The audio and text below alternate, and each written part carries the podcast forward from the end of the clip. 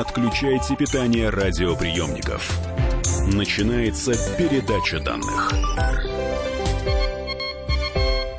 Здравствуйте, друзья. Меня зовут Мария Баченина.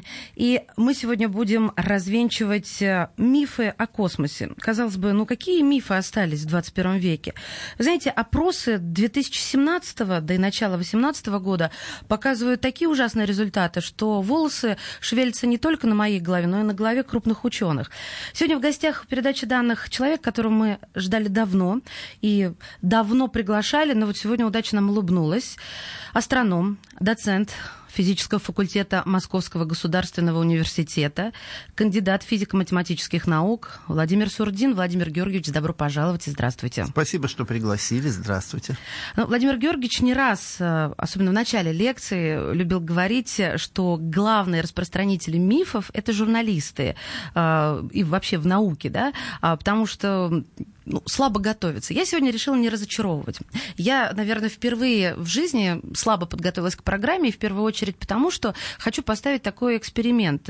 Потому что было бы неинтересно. Я знаю, как развенчать этот миф, вы тем более знаете, да? Что же нам время терять, как говорил Миронов. Вот. А время хочется как-то и не потерять, а провести с толком. Я предлагаю начать с того, чтобы а, вы мне задали, ну, пару простых и пару таких серьезных вопросов. Ну, то есть, конечно, только, пожалуйста, не про темную материю.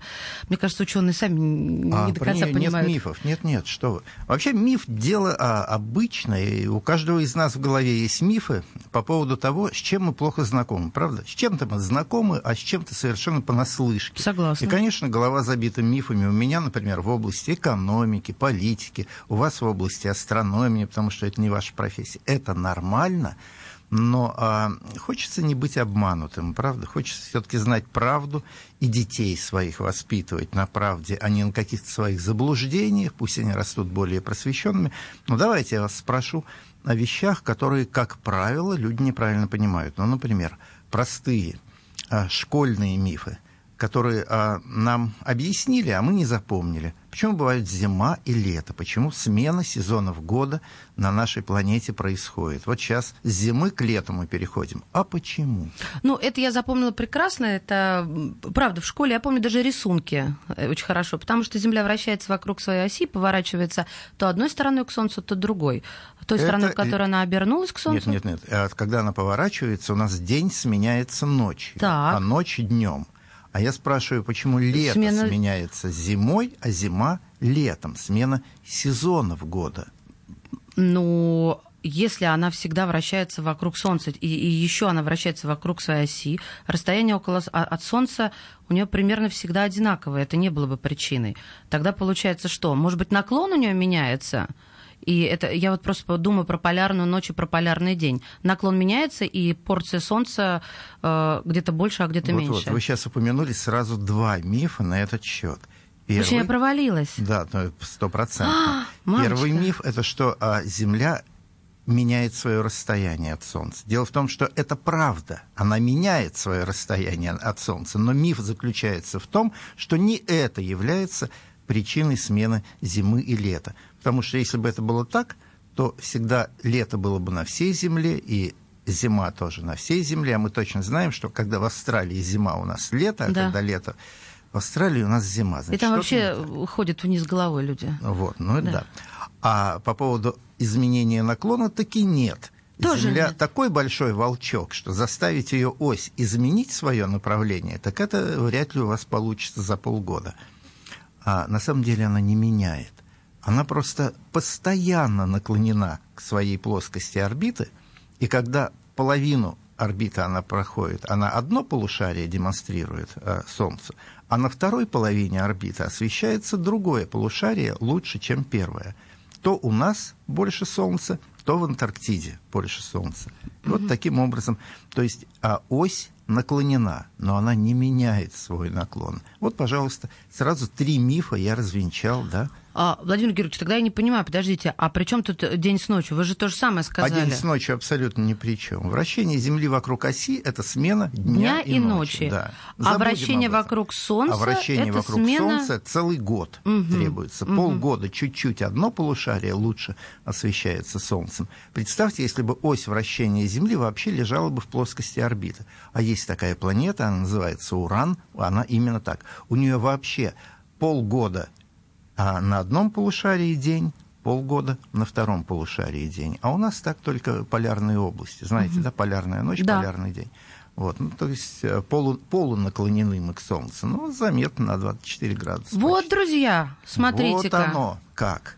Запишите. Я, честно говоря... Не надо записывать, а просто... откройте учебник за пятый класс. Э, Природоведение. И там все это нарисовано. Я в шоке. Ладно, давайте меня добьем тогда вторым вопросом. Давайте, более сложный и, пожалуй, более а, окрашенный а, вопрос политикой и политикой, и какими-то нашими а, такими, а, как сказать, патриотическими чувствами. Были ли американцы на Луне? Мы знаем, что были вот э, в книжках написано Аполлон, летали на Луну. А это миф или реальность? Я... На... Да-да. Да, нас могли провести. Кто там побывал на Луне? Кто видел, как они там бегали? Да? Вот как вы думаете, действительно в павильонах Голливуда все снято и преподнесено нам как кино? Или реально люди там, в конце 60-х бродили по Луне? Я всегда выступала за то, что это правда всегда. Потому что я отказываюсь верить, что вот этого не было. И э, что Спилберг там сказал, что это он снимал в павильонах Голливуда. Ну, а, а почему? Я, я знаю про этот лунный заговор, я знаю про этот а, реющий, либо не реющий флаг, а, про эту освещенную поверхность. Я, про, про это я знаю. Но, честно говоря, все говорит о том, что они были. Вот. А многие люди считают, что все это миф что не было этого. Ну а почему? Деле. Давайте тогда на этом немножко остановимся. А, я думаю, это какие-то внутренний какой-то протест, потому что первая половина 60-х была, безусловно, нашим лидерством в космонавтике. И люди того поколения, кстати говоря, моего поколения, угу. я тогда в школу пошел в 60-м году, я рос в окружении вот этих а, побед в космосе, наших, отечественных, советских тогда. И вдруг что-то случилось. Вдруг мы не на Луне, а американцы на Луне. Мне так и говорят люди пожилого э, возраста. Да как это так? Мы же всегда были первые. И вдруг они а если это так, то почему они не продолжали летать на Луну? То есть вот какие-то такие э, патриотические чувства, какое-то воспоминание о героическом э, прошлом нашей страны, оно мешает поверить, что американцы... Mm-hmm а когда с деталями знакомишься э, истории этих полетов, ты видишь, что американцы, да, поначалу отставали. У них не было как-то вот направления космического, они там больше самолетами занимались. Но когда увидели, что мы рванули вперед, а тогда было два конкурента в мире, Советский Союз и США, а они быстро-быстро нас догнали, уже в середине 60-х они были вровень с нами, а в конце 60-х их экономика, что ни говори, а в 10 раз мощнее нашей по валовому продукту. У них много ученых было, а после войны к ним многие немецкие ученые переехали, которые в ракетной технике были большие мастера тогда, в 40-х годах. Вернер фон Браун, знаменитый а, инженер, а, ракетчик, работал уже в Гер... а, сначала в Германии, а потом в Штатах.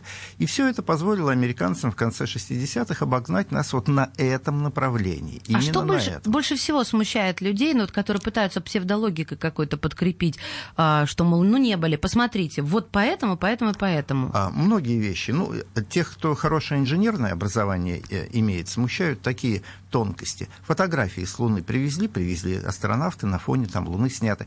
Небо черное, черное на Луне, атмосферы нет. А где же звезды на этом черном небе? Должны да, кстати, быть. Где звезды? Как, где звезды?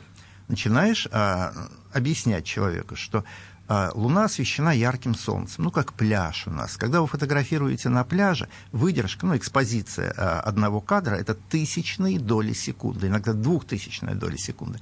А чтобы звездочку этим же фотоаппаратом сфотографировать, нужно примерно 5-7 секунд держать открытым фотоаппарат. Звезда очень слабо светится.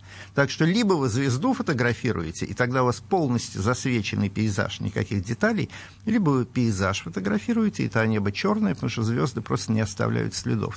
Это элементарно. Ларчик Об этом просто люди... Это просто, да, но это каждый раз приходится объяснять. И еще один а, факт исторический. Который... Владимир Георгий, давайте эту интригу подвесим, потому что мы сейчас должны взять паузу. Владимир Сурудин, астронома, мы вернемся, так что не теряйтесь, друзья. Ну, не отключайте питание радиоприемников. Идет передача данных.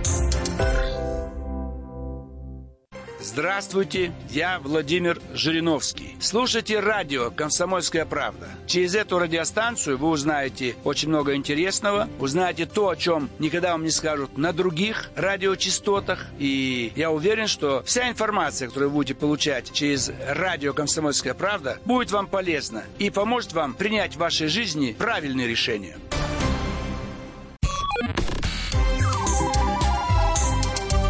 Отключайте питание радиоприемников. Начинается передача данных. Мы снова в студии. Астроном Владимир Сурдин. Владимир Георгиевич э, развенчивает мифы. Мы сейчас остановились на лунном заговоре. Э, в первую очередь э, поговорили о фотографиях американцев на Луне. Э, обосновали, почему... Ну... Звезды на небе не да, видны. Да, лунным, да, да. И второй вот как раз была интрига, да, подвешена. Что там второе, что ставит а, в пику? Чисто человеческая интрига. Если что-то достигнуто, то, казалось бы, отказываться от этого нет смысла. Достигли Луны? Ну, давайте летать туда каждый день. Угу. Я напомню, что это был очень дорогостоящий проект. Это и сегодня был бы очень дорогостоящий проект. И когда цель была достигнута, а цель была чисто политическая, доказать, что американцы в технике первые, что мы вторые, чтобы их технику покупали, а не нашу. Это же чисто коммерческий интерес был. Они это доказали. И а, в дальнейшем им уже неинтересно было летать на Луну, а нам бесполезно. Вторыми быть никто не хочет. А почему же так много лет человек не возвращается на Луну? А я напомню несколько исторических примеров, которые на ту же тему. Ведь что такое достижение Луны? Это спортивный рекорд, это прорыв вот во что-то очень далекое, почти недостижимое, с риском для жизни. Были такие истории у нас э, в прошлом? Конечно, были. Вспомним начало 20 века. Антарктида, Южный полюс. Люди стремились достигнуть Южного полюса во что бы то ни стало, воткнуть флаг и доказать, и проверить, что там, и доказать, что они это смогли. Достигли. В 1912 году туда пришло две экспедиции почти одновременно. Угу. Амундсена и Скотта. Экспедиция Амундсена смогла вернуться. Экспедиция Скотта погибла на обратном пути. То есть это действительно было очень трудно. 1912 год. Люди побывали на Южном полюсе. А когда в следующий раз человек оказался на Южном полюсе? Это не про космос, не надо мне задавать этот вопрос, я напомню, сами ответьте. Это был 1957 год. Прошло Огромное, почти полвека, да, и люди вернулись без риска для жизни, работать, исследовать. Южный полюс замечательное место, и наши, и американцы, многие страны там работают теперь, вернулись, чтобы заниматься нормальной работой. А еще одна история – наиболее а, глубокая точка в Мировом океане. Ну, многие помнят, это Марианская впадина в Тихом океане.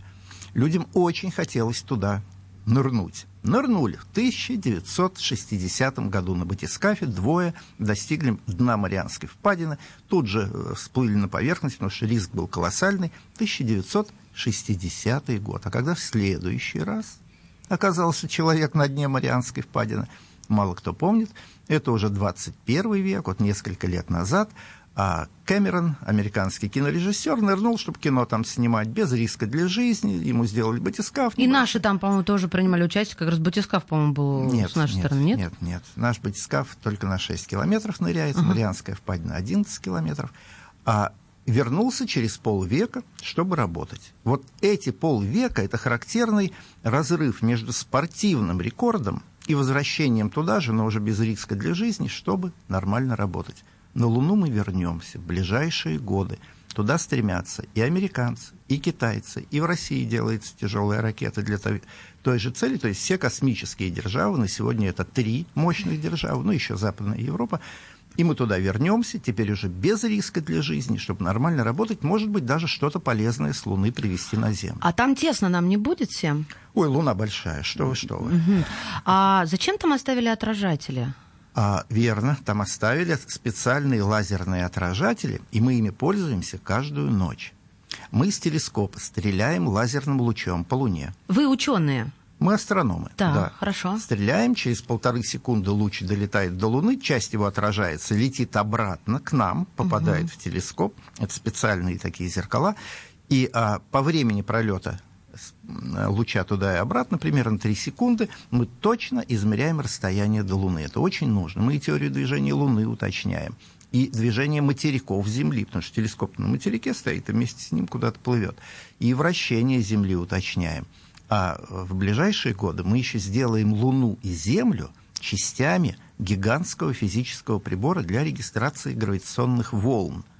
Потому что, когда приходит гравитационная волна, планеты начинают друг относительно друга перемещаться, и вот эти микроперемещения в миллиметры мы сегодня меряем расстояние до Луны с точностью в один миллиметр. Да, да, это я от вас образом. же и слышала, ну, только да. по телевизору вы мне это сказали. Замечательная да. точность. Угу. Я сам удивляюсь, как это удается сделать. Но, ну, То есть они прям вот работают с тех пор, как они, Америк... да, они... американцы разрешают всем им ими а пользоваться? А там и наши. Да, на наших луноходах наши. стоят. Угу. На, у нас там два лунохода, на них и три штуки американцы поставили. Пять отражателей на, в разных точках Луны. Прекрасная такая вот система для астрономических измерений. Владимир Георгиевич, ну раз о планетах заговорили, я тогда спрошу, наверное, дальше вот по планетам. А, а вы говорите, мы будем осваивать Луну, вот-вот ракеты тяжело строятся. А как же Марс?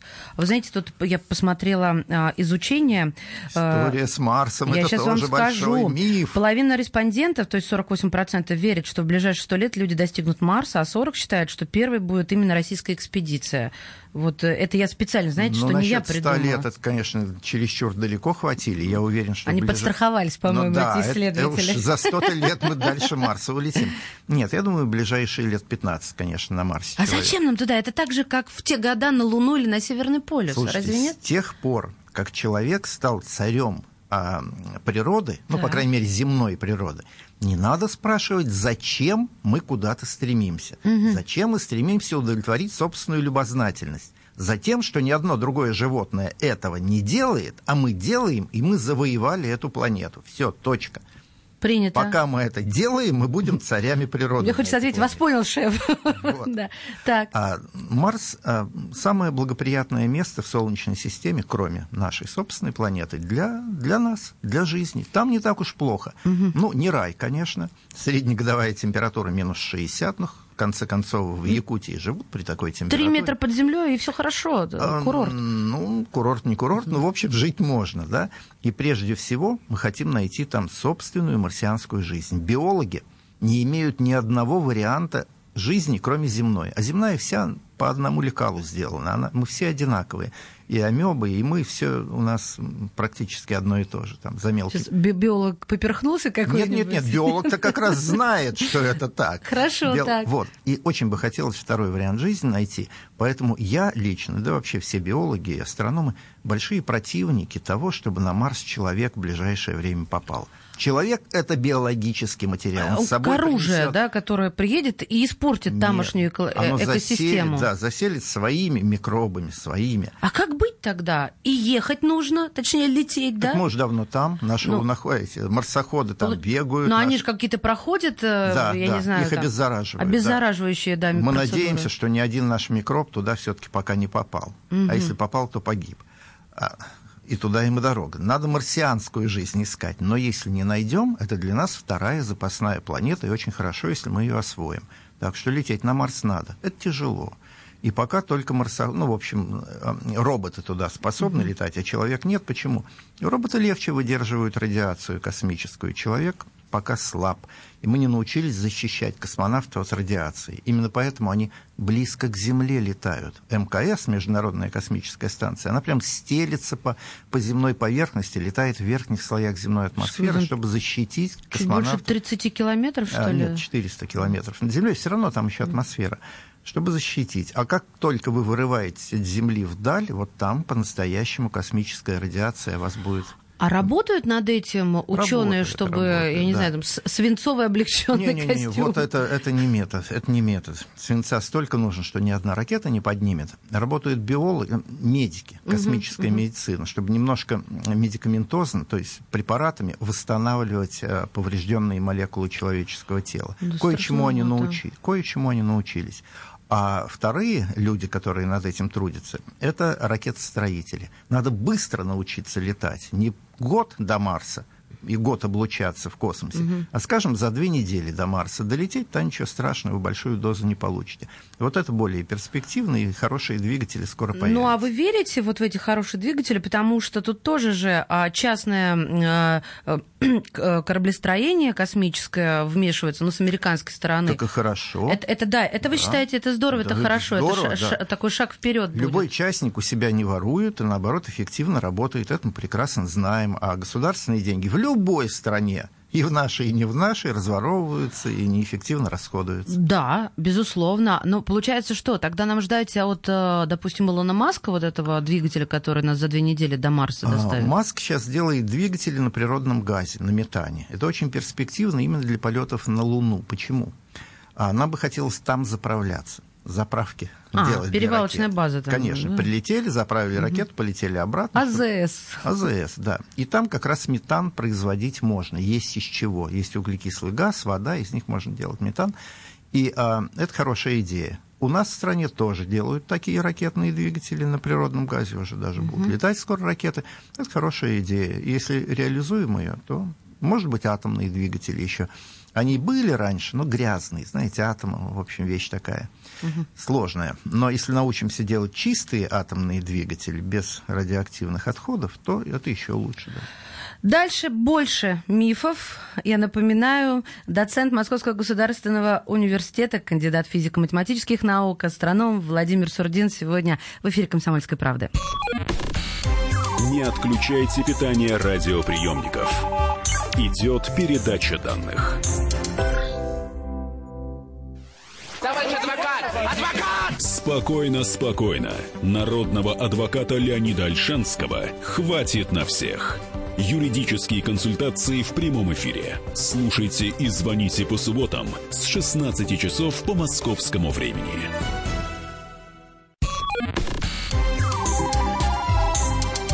Не отключайте питание радиоприемников.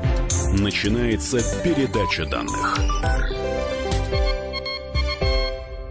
Мы снова в эфире. Друзья мои, а, сегодня в гостях у нас а, кандидат физико-математических наук, доцент МГУ, астроном Владимир Сурдин. Владимир Георгиевич рассказывает а, и о Луне, и о Марсе, и все это под соусом мифов, иллюзий наших о космосе. То есть говорит о том, как есть на самом деле.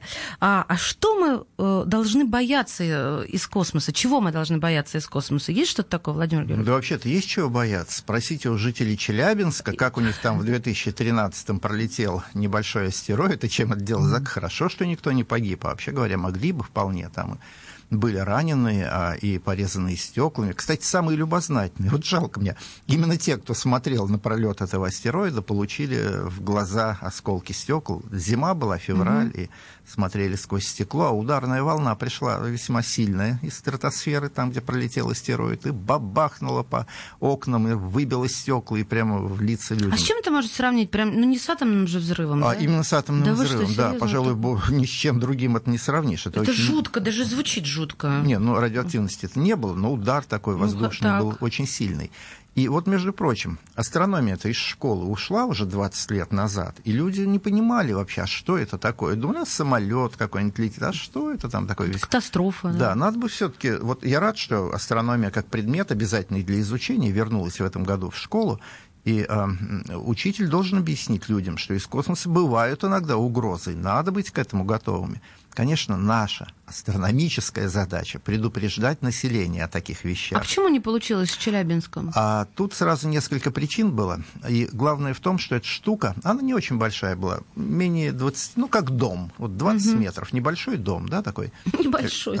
Летел из космоса. Мы бы его увидели в телескоп, ничего особенного в этом нет, дня за 3-4 до подлета к Земле, но он летел со стороны Солнца. А представляете, как Солнце ослепляет? Конечно, тех, на него смотреть практически Да, астроном никогда не наведет свой ночной телескоп У на меня Солнце. дома есть телескоп, и там большими крупными буквами написано. Не Ослепнешь, смотри... не смотри на Солнце. Замечательно, правильно написано. Никогда не смотрите на Солнце, надо на экранчик их, его изображение проецировать, спокойно смотреть. Вот, мы не смотрим, а он оттуда и летел, и неожиданно раз, и вот явился. Поэтому то есть потому, что он летел со стороны Солнца, да? Да. да. Ну, мы придумали, как предупредить такие неприятности. Это Надо... после Челябинска думать ну, конечно, начали. после Челябинска. Угу. То есть думали до этого, денег не было, теперь деньги дали. А, надо... Мужик, гром грянул, ну, в прямом смысле слова. Крестьянин перекрестился.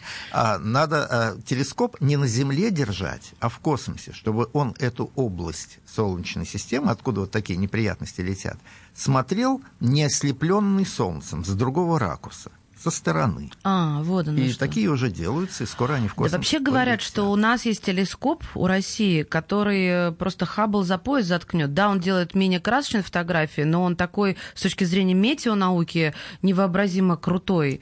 Это правда? А, думаю, что это еще один миф, но он кое на чем основан. Да, все знают про космический телескоп имени Хаббла, Хаббл, который замечательно работает для астрономов. Но я, конечно, напомню, что прежде чем полетел такой двухметрового диаметра Хаббл, Такие же точно летали телескопы шпионы, которые смотрели на Землю из космоса. Ну, шпионы или разведчики, mm-hmm. назовите как хотите. Потому что, конечно, военным всех стран важно знать, что на территории потенциального противника нам, для американцев, американцам на нас смотреть. Такие летали и у нас, и у Америк. И продолжают летать, и они смотрят на Землю. И вот какая-нибудь карта в компьютере Google Earth, вот это вот все, это они рассматривают оттуда. Ну, иногда и астрономам перепадает кое-что, чтобы на От звезды, военных, да? да Начали посмотреть. делиться, что ли? А, Случилось а, чудо? Ну, американцы раньше начали делиться, мы немножечко. Наша экономика послабее, нам для военных хватает, для ученых нет. Угу. А, но такие, конечно, летают чаще, глядя на Землю, потому что это важнее считается. Ну, понятно.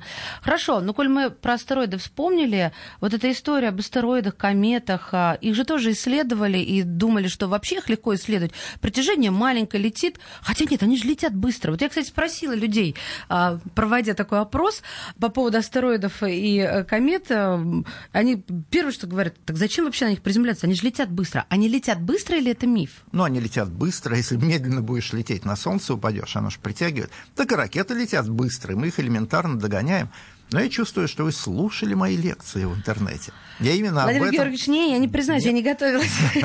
Я а, об этом рассказываю. Миф что легко летать на астероиды и ядра комет. Астероид – большая глыба каменная, комета – большая ледяная глыба. Ну, как большая? Несколько километров. То есть Прити... камень и лед. Да, камень угу. и лед. Но притяжение почти нулевое у того и у другого. И как мы раньше думали, подлетел на ракете, знаете, как лодочка к пристани подходит, угу. мягко причалил Ласково и вышел так. на берег. Да. Три попытки было, и все три неудачных. Оказалось, не так легко вот на эти легкие а, объекты приземления. Скользко там, что ли? А, во-первых, они покрыты очень толстым слоем пыли.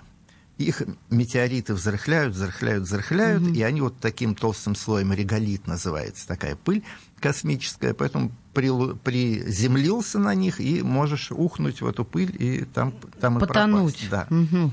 А, во-вторых, они к себе не притягивают, значит, ударившись о них, ты можешь отскочить, ты же ничего там не весишь. И вот последняя такая попытка э, приземлиться на поверхность ядра кометы Чурюмова-Герасименко несколько лет назад была. Известная, по-моему, даже детсадовскому Ну да, наши человечку. астрономы еще в советское время да. открыли ее, замечательно, тоже ничем не кончилось. Аппарат отскочил от нее, он же весит там 3 грамма, да, ударился, отскочил, перевернулся и под камень закатился. Так что это нелегко оказалось. Наверное, их клеем надо смазать. Вот Нет, вы сейчас шутите или Нет, не шучу. это...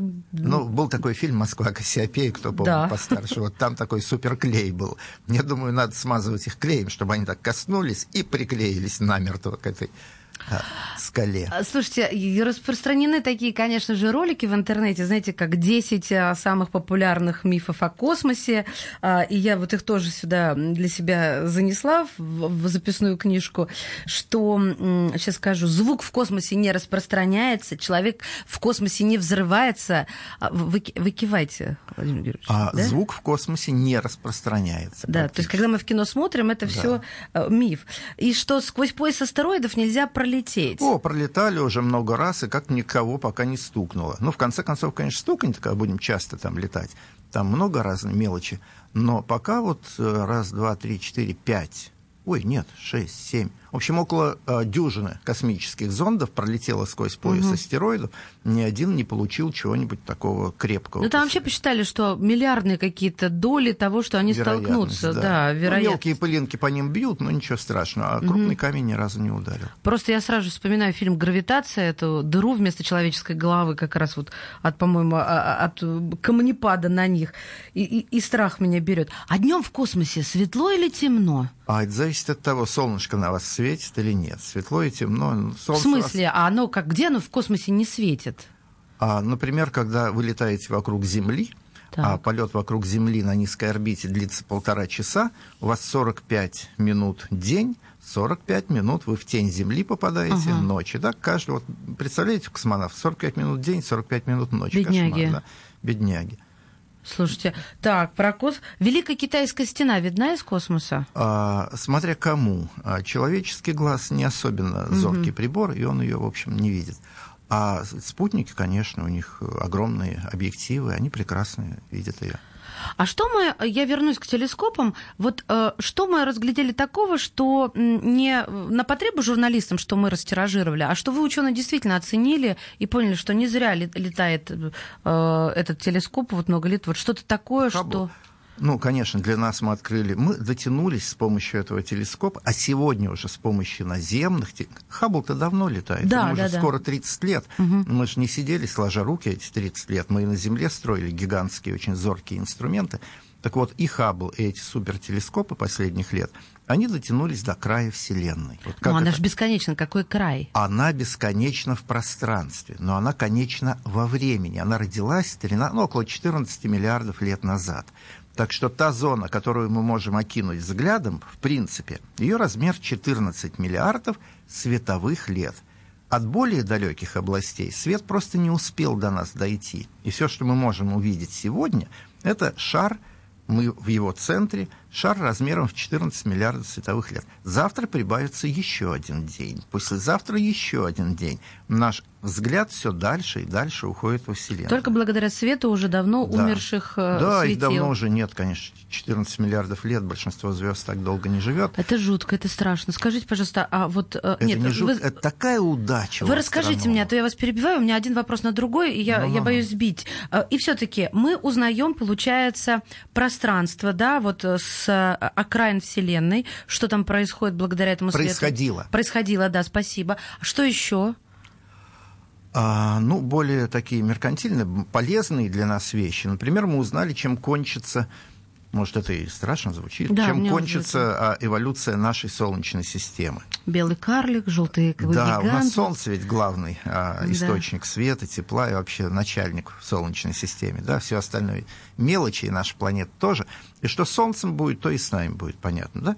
И мы теперь, изучая похожие на Солнце звезды, можем проследить всю эволюцию нашего Солнца до конца его жизни, вот на примере других звезд. Да, они раньше родились, раньше умирают. Мы, кстати, Хаббл, более вот телескоп Хаббл, именно детально показал нам, как будет умирать Солнце. Оно, будет раз... оно уже раздувается, мы этого не замечаем, но оно каждый миллиард лет, ну, мы живем меньше миллиарда угу. лет, поэтому не замечаем, каждый миллиард лет немножко толще становится и немножко ярче теплее, больше тепла к нам посылает. А пройдет еще примерно 4 миллиарда лет, и Солнце начнет стремительно расширяться, и оно поглотит А мир. стремительно это как быстро? Ну, это прямо, ну, не на глазах, конечно. Uh-huh. Ну, за, там, за 10 миллионов лет, опять же, миллионов, ну, что такое 10 миллионов лет? А, ну ничего, а мы-то это для нас это короткое время, для нас астрономов. Подождите, потолстеет, а потолстеет, я уточнить хотела, прежде чем вы мне расскажете финал, финалочку, да? А вот Хаббл это нам рассказал благодаря тому, что он получил а, информацию от такого же светила? Да, да, да, именно такие А где гарантия, что наше такое же? Вот просто только гарантия... на основе света, который Нет, Хаббл уловил? Гарантия в наших знаниях, да. Мы а, давно уже изучаем звезды, ну, как биолог изучает вот, угу. слонов и хорошо знает их породы, угу. их цикл жизненный, да. Также точно мы очень подробно знаем, как живут звезды. Хаббл в этом деле серьезную роль сыграл. И тут уже никаких новостей, ничего неожиданного не будет. Это в астрономии вот, хорошо изученная область. Звезд много их много. Попробуйте вот одного слона дать биологу и сказать, а ну-ка изучи его жизненный цикл. Сколько лет надо ждать там от ну, рождения да, слона? А когда стадо слонов живет, вы можете посмотреть малыша слоновьего, подростка, там, среднего возраста, старика слоновьего, и проследить весь их цикл. Друзья мои, куда бежать от э, малого карлика или от гигантского шара, это в следующей части передачи данных. Астроном Владимир Сурдин еще здесь, не теряйтесь. Не отключайте питание радиоприемников. Идет передача данных. Здравствуйте, я Татьяна Веденеева, актриса и телеведущая. Я очень люблю слушать радио «Комсомольская правда» и призываю вас присоединяться к моей компании. Слушайте «Комсомольскую правду».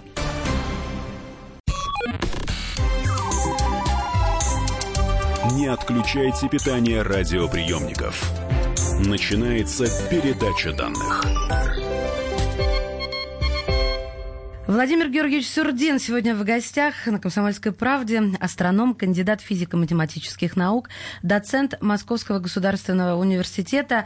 А, я все-таки на этом остановилась и хочу повторить вопрос. Владимир Георгиевич, то есть мы сейчас про Марс там думаем, да, еще какие-то места освоить. А ведь если Солнце вот закончит свое существование, смысл напрягаться с Марсом, э, все равно вся, получается, система-то погибнет. Ну, во-первых, не если, а когда. Солнце таки закончит закончит свое существование, но будет делать это по нашим земным меркам достаточно медленно, и у нас будет время на реакцию, на то, чтобы как-то обеспечить себе дальнейшее существование. Так вот, Марс в этом смысле перспектива, потому что Солнце, заканчивая жизнь, начнет расширяться, расширяться, оно поглотит Меркурий, он ближе всех к Солнцу, угу в дальнейшем поглотит Венеру, в этом мы и раньше были уверены. Вот не было уверенности насчет Земли достигнет Солнце земной орбиты, съест нашу планету или нет. А как оно прям всосет, получается? Прямо всосет, да. Последние расчеты показывают, что да. Вот собака цветная. Да. Да? Прям я Наша злая. планета нырнет в недра Солнца, ну и туда ему и дорога. Привет. Земной шар закончит свою эволюцию, но нам надо будет удаляться от Солнца. Нам жаркое, очень горячее угу. будет. А Марс это ближайшая запасная площадка. Так. Там будет хорошо, когда на Земле будет Совсем жарко. жарко, да. Но на время. Потом Марс перегреется, ну, там, через несколько миллионов лет, да, у нас будет время. Тогда нам надо будет дальше отодвигаться. И дальше мы уже кое-что присмотрели. Там планеты-гиганты. Юпитер, Сатурн. Но у них планеты малоприятные. В общем, жить на них нельзя. Там и поверхности-то нет. А мы привыкли по Земле ходить. Или плавать хотя бы да, где-то в океане. Но у, Мерк... а у Юпитера и Сатурна есть спутники – на первый взгляд мелочь, а они не меньше нашей Луны, а некоторые и крупнее нашей Луны, они большие. Так вот, там океан жидкой воды, например, на спутнике под названием Европа, это спутник Юпитера. Там гигантский океан нормальный, соленый, жид. Ну, придется привыкать к океанской жизни. Ну, ничего страшного, можно плавать по поверхности океана. Некоторые любят это делать, некоторые нырять любят, а угу. там не донырнете никогда. Я не знаю, у меня есть плюс, ребят, если вам покажется это плюсом, но я стараюсь, да, как, как, как могу, утешаю, потому что, а, согласно подсчетам американских ученых, на Сатурне и Юпитере идут градом огромные алмазы. Да, мне, мне об этом еще химик Аганов говорил, я тогда это еще запомнила. Это все, что я запомнила, главное про Юпитер. Аганов в этом деле специалист, он по высоким давлениям, да, знает, что говорит. Он только забыл сказать, что до этих алмазов не донырнуть. Он сказал, это сказал, я сейчас конечно. так немножко ну, да. смахнула, чтобы совсем не Забудьте огорчать народ. про эти алмазы, вы их никогда не получите. Они там, в глубинах этого Юпитера, и бог с ними, они там и пропадут.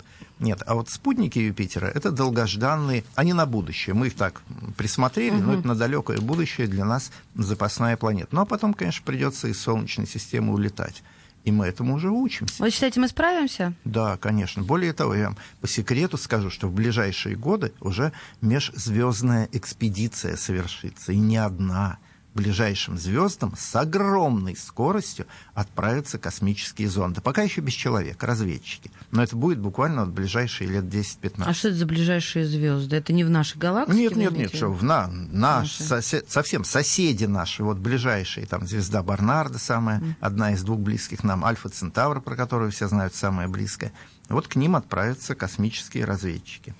Хорошо, давайте тогда про звезду нашу, пока еще родную и не такую уж раздутую. Это миф, что Солнце горит? Ну, мы условно говорим «горит», ну, чтобы как-то простым словом это называть. Нет, оно, конечно, не горит. Горение – это химическая реакция. Кислород там с каким-то углеродом соединяется. А в недрах Солнца термоядерные реакции. Сливаются ядра атомов, а не сами атомы. Это гораздо более эффективно. Это в виде взрыва происходит в водородной бомбе. Ну, взрыв нас не очень устраивает, это военное применение имеет. А нам бы хотелось мягко, это так потихонечку, угу. чтобы много тепла и никакого взрыва. Учимся это делать. Вот уже строят на Земле термоядерный реактор, самый такой более или менее приличный, он во Франции делается международными усилиями, мы в этом принимаем большую часть работы делаем. Но на Солнце это происходит уже 5 миллиардов лет без всяких проблем в, не, в недрах Солнца. Очень эффективная вещь. То есть энергии хоть отбавляет? Ой, как... если мы освоим эту реакцию, ага. то у нас океаны полны топливом для термоядерных реакций. Ой. Да, дейтерий, тяжелая вода, тяжелый водород. То есть бензин подешевеет, я полагаю. Бензин вообще никому не будет нужен. Это сейчас очень большая проблема, как ну, вы да, знаете, ну, дорожает, да? Ну, да? Вот. Хорошо, а какого цвета солнце на самом деле? Трудно сказать. Кто, кто любит смотреть на солнце, не мигая? Ну, желтовато-белое, я бы сказал. Белое? Ну, я бы сказала, наверное, желтовато-красное. А это вы на него смотрите во время заката или восхода, когда на него еще более или менее не больно смотреть, угу. да? На восходе и на закате его лучи проходят сквозь большую толщу нашей атмосферы, воздуха. И из них теряется голубой и зеленый цвет. Почему наше небо голубое? Потому что рассеивается солнечный свет на нем. А остается только красный и желтый, поэтому красноватым таким оранжевым. А попробуйте, когда оно в зените, посмотреть. Ну, больно глазам будет. Не, ну это просто невозможно. Да, оно да. желтовато-белое, конечно. Слушайте, ну, времени остается не так много, но э, вот самый, самый ваш любимый миф – ну, я астроном и э, воспитан на фантастике. С детства ее люблю. И для меня, конечно, самый желанный миф, который бы мне очень хотелось, чтобы он осуществился, это миф о том, что мы а, а, вступали в контакт с, пришель... ну, с представителями иного разума. Это миф в том смысле, что многие люди верят, что уже вот НЛО здесь, uh-huh. что уже они тут побывали, они среди нас, да. Нет никаких надежных фактов на этот счет нет, но очень хочется, чтобы наконец это произошло. Мы работаем в этом направлении, мы пытаемся радиосвязь с э, внеземными цивилизациями найти, установить. И а вот сейчас как раз за последние два года очень много э, усилий, денег в это дело влил, влилось, вот благодаря одному нашему соотечественнику, Юрию Мильнеру, о котором мало, наверное, кто знает. Юрий Мильнер, он выпускник моего родного МГУ, моего родного физфака, физик-теоретик. Ну, он работает и живет сейчас в Калифорнии, в Штатах, сделал хороший капитал себе, вполне легальный, без всяких, без воровства, нормально, своими мозгами. И он а, три года назад дал 100 миллионов долларов на дальнейшее развитие этой программы поиска внеземных цивилизаций. И он сейчас очень сильно активизировался. Я надеюсь, что в ближайшие годы мы все-таки найдем возможность связаться. Ну, представьте себе, другая да я, цивилизация. Я в голове это не укладывается, понимаете? Я не знаю, что меньше укладывается в моей голове. То, что Вселенная бесконечна, а то, что черные дыры это не дыры, или то, что э, существуют внеземные цивилизации. Нет, без... То, что мы одни во Вселенной. Она для мне нас же хочется... одних, Ну нет, нет, конечно же, нет, я поддерживаю, я на вашей стороне, Владимир Георгиевич, но мне же хочется не каких-то жучков, червячков или одноклеточных, мне хочется сразу какое-нибудь гуманоидное существо. И именно этого и мне хочется. Да? Ну и червячки были бы очень ну, интересны Да, с... я и на них согласилась. Но хочется поговорить с приличным человеком. Да. Слушайте, а почему астрономов так мало? Я тут узнала, и я в шоке была. мало, да. Нас, знаете, сколько? Есть такая международная организация, которая всех нас, профессиональных астрономов, объединяет Международный астрономический союз. Так там всего около 15 тысяч человек. Это на, на всем земном шаре. А в России человек около 400 примерно, 400-450 профессиональных астрономов. Я думаю, больше и не нужно. Нам все-таки оборудование дорогое нужно для работы. Большие телескопы, они стоят денег. И те страны, которые могут себе позволить это, вот, создавать такие инструменты, там побольше. Вот США побольше, mm-hmm. Западной Европе. У России нет таких возможностей строить крупные телескопы часто, поэтому у нас не так много. Я помню, а, делала даже программу одну, на что астрономы тратят так много денег. Мне Сергей Попов объяснил. Было дело, да, что даже ему понравилось. Хорошо, ну а все-таки, а, а как вы считаете, зачем популяризировать астрономию, зачем ее возвращать в школу, если люди все равно вот настолько серые, что даже говорят в 2017-м, что а, Солнце вращается вокруг Земли. Это ведь действительно на голубом глазу каждый второй отвечал? Ну, вот, может быть, именно за этим. Конечно, это не жизненно важно знать, что вокруг чего вращается, да? Но очень а хочется... Что тогда быть... жизненно важно, я не понимаю. Что? Ну, хотя бы, что можно кушать, а чем отравишься. А, что не надо есть градусник? Да, Ладно, хорошо, вот, договорились. Да, не надо попадать под машину и так угу. далее. Но дело в том, что развитие интеллекта, оно в одном направлении не может происходить. Вот животные, они приспособлены к своему ареалу, к своей к своему образу жизни идеально, идеальнее, чем человек. Они точно знают, что можно есть, чего нельзя, где можно летать, где нельзя. Ну, вы сказали, ареал поэтому. Но да. они не развиваются, они освоили какую-то площадку. Если эта площадка исчезнет, а сколько видов животных исчезло? Вот динозавры как были приспособлены? Но не любознательны и исчезли. А человек маленькое, вот что. млекопитающее пережило всех этих динозавров, потому что постоянно интересовалось новым постоянно ага. искала какие-то новые выходы из ситуаций, которых еще не было, но которые могли бы произойти. Вот в этом смысле астрономия не хуже другого. Знания позволяет нам выживать, развиваться. Спасибо вам огромное. Астроном, кандидат физико-математических наук, доцент Московского государственного университета Владимир Сурдин был сегодня в передаче данных. Спасибо вам огромное. Спасибо вам. Передача данных успешно завершена. Не отключайте питание радиоприемника. Скоро начнется другая передача. Главное аналитическое шоу страны. Михаил Владимирович Юрьев, Михаил Владимирович Леонтьев, Илья Савельев. Это главтема. Они знают, как надо. Мы несем свою миссию выработать мысль о том, как должно быть. Программа «Главтема» на радио «Комсомольская правда». Слушайте в прямом эфире каждый четверг с 20.00 по московскому времени.